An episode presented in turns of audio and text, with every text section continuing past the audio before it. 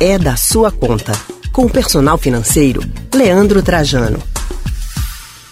Vamos conversar com Leandro Trajano, porque ontem foi um dia de caos no mercado financeiro. A Bolsa Brasileira fechou em queda de 12,17%, a maior queda do século, e o dólar fechou o dia em R$ 4,72, com alta aí de 1,95%. Essa foi a maior queda percentual diária desde 1998, quando a bolsa caiu 15,8%. Agora, esse assunto é mesmo da nossa conta? É sobre isso que a gente vai conversar agora, então, com o personal financeiro, meu xará, Leandro Trajano. Boa tarde, Leandro. Boa tarde, Leandro. Boa tarde, Anne. Boa tarde, nosso ouvinte. Boa tarde, Leandro. Então, a gente já quer saber se essa história de bolsa mesmo é da nossa conta. E eu queria que você explicasse para a gente o que foi que teve ontem que acabou acarretando nesse caos no mercado financeiro.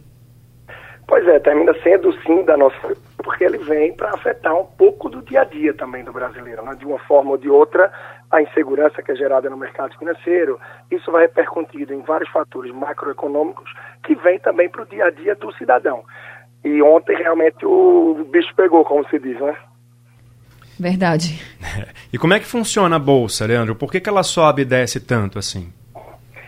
Pois é, Leandro, o que é que acontece? Ela é movida pela oferta e demanda, a oferta e procura dos investidores atrás desses papéis, atrás das ações das empresas. No caso da Bolsa Brasileira, a Bovespa, atual B3, a gente está procurando aí diversas empresas de maior porte, as small caps chamadas, que estão aí no mercado ainda nessa fase maior de ascensão, a gente tem essa divisão entre a blue chip e small cap.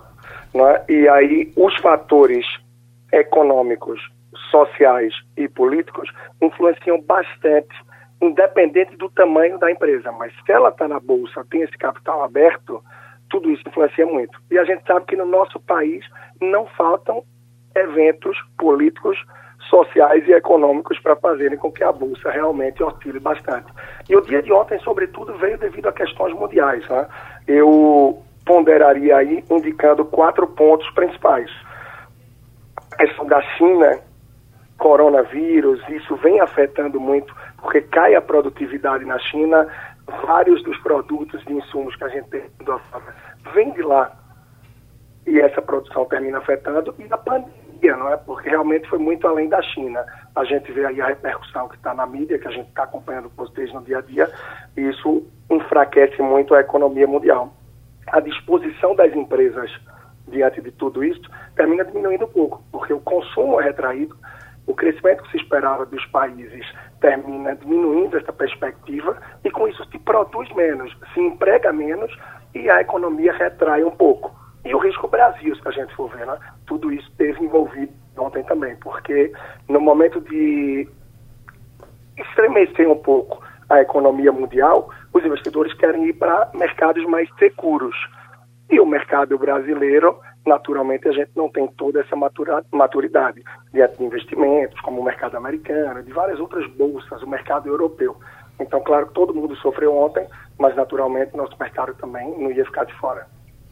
É, Leandro, quando a gente fala de queda na bolsa, a gente normalmente fala da alta do dólar e muita gente sempre se pergunta: ah, isso tem a ver alguma coisa comigo? Isso não é só para investidor, não? E você agora começou a clarear bem, tenho certeza, a, a mente das pessoas que tinham essa dúvida. Mas eu queria que você explicasse se a queda na bolsa brasileira, por exemplo, está diretamente ligada à alta do dólar e como essa alta do dólar também pode influenciar, porque a gente sabe que muitos produtos que a gente consome aqui no nosso país têm uma ligação direta com o dólar. Porque, por exemplo, o pão, que o trigo muitas vezes é importado, então a gente vai sofrer e a gente pode sofrer com a alta do dólar. Então, eu queria que você explicasse um pouquinho essa relação. É, a gente tem, tem muito disso, né? A gente costuma ver no mercado acontecer algo do tipo. Quando a, so, a bolsa está subindo, o dólar termina caindo. Quando a bolsa está caindo, o dólar sobe. Então, isso não tem uma relação que seja obrigatória. Sempre vai acontecer dessa forma. Mas é uma movimentação mais normal de acontecer no mercado. E esse mercado que a gente tanto fala, ele é muito surpreendente. As pessoas até hoje tentam dominar o mercado financeiro, mas não tem como a gente dominar todos os fatores que ele nos traz. Então, por exemplo, é inesquecível aí o dia 2 de janeiro de 2019, primeiro dia útil do governo Bolsonaro, onde todos esperavam que a bolsa ia subir bastante e o dólar ia começar a dar os sinais de queda.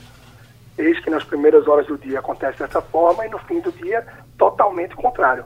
A bolsa dá uma despencada e o dólar sobe bastante. Então, essas oscilações acontecem muito devido a isso que a gente falou. A questão de oferta, de demanda, é, é, foi muito forte, que eu não enumerei esse ponto, mas a questão da Rússia e Arábia Saudita. Houve uma briga grande, eles têm muita parceria em relação ao petróleo, na verdade são os maiores produtores mundiais, e a Arábia Saudita começou a botar o pé, definindo que ia aumentar a produção do petróleo e dar mais desconto. E a Rússia não viu isso com bons olhos. Então, se notando que estava estremecendo essa relação, toda a Bolsa Mundial começou a sentir. Esse foi mais um motivo que fez com que desse também essa estremecida. Então, como a gente pode ver, Ana e Leandro, nosso ouvinte, é muito sensível. São vários fatores, vários eventos que influenciam nesse aumento, nessa oscilação, aumento e queda aí na Bolsa de Valores. E isso vem repercutindo no dia a dia do cidadão também, porque isso pode deixar a economia um pouco mais instável. Certo, Leandro, você já citou, inclusive, o tombo da cotação do petróleo, né? As ações da Petrobras desabaram mais de 23%. E aí, como que na prática isso também mexe na nossa vida? É, o que é que acontece, Leandro? Hoje já começa a retomar um pouco. A gente já viu, não só na Bolsa brasileira, mas antes dela abrir, sinais positivos. A Bolsa na Ásia já reagiu um pouco. Na Europa, que abre antes que a nossa também, e, de imediato, o que o governo diz é que, sim, é, deve cair o preço petróleo, deve cair o preço de combustível aqui, mas já começa a se discutir sobre a questão tributária, porque eu falo para vocês e para o nosso ouvinte, na próxima vez que abastecer o carro, a moto, você tiver uma oportunidade, tente ver no cupom fiscal o impacto dos impostos, dos tributos naquilo que a gente paga. É muito grande. Então, claro que isso pode repercutir numa queda lá na bomba, no dia a dia, tá? Mas os nossos impostos ainda são muito altos. Então, isso nos mostra uma outra realidade do Brasil. E para desafogar um pouco e para que a gente possa crescer mais economicamente, é uma reforma que também é necessária em tantos tributos que a gente tem e que oneram tanto para o empresário e para o dia a dia do consumidor também. Então, a Bolsa vai tendo uma relação quando a gente vê mas, por fim, a expectativa é essa, que se caia o petróleo, mas ainda é muito incerto, porque a oscilação ainda está acontecendo e essa semana ainda promete muita variação, muita volatilidade na Bolsa de Valores. É, Leandro, como eu costumo dizer aqui, dias de luta, viu, para o mercado financeiro. E eu espero que cheguem os dias de glória também, porque é. a população merece. Né? A gente não está falando só de investidor, a gente tá, vocês conseguiram perceber aqui que tudo influencia no nosso dia a dia. É uma cadeia, né? Pequenas coisas, é na alimentação, é no seu combustível, são tantas coisas que são influenciadas aí por esse mercado financeiro. Então a gente espera que tudo dê certo e que melhore mesmo. Leandro Trajano, muito obrigada, viu? Tá bem, Aninha, é isso. E bem como você falou, para o investidor, ontem terminou sendo um dia de muita oportunidade também. Para quem tem um pouco mais de experiência e tranquilidade, viu um ótimo dia de muitas ações em queda, ou seja, uma fase promoção para aumentar a posição, comprar um pouco mais e se sentir bem. E para quem está no mercado que não tem conhecimento, terminou vendendo e correndo um pouco. Então tudo isso influencia também aí nessa oscilação da bolsa. E o dólar, como a gente esteve falando, vem muito no nosso dia a dia devido ao tanto que a gente importa, que a gente traz de fora. Isso mexe com a inflação, mexe com a realidade de todo mundo que está nos ouvindo.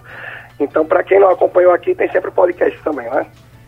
Tá certo, Leandro. Obrigado, viu, pela participação mais uma vez. Até o próximo é da sua conta. Tá bem. grande abraço e até logo. A gente acabou de conversar com o personal financeiro Leandro Trajano.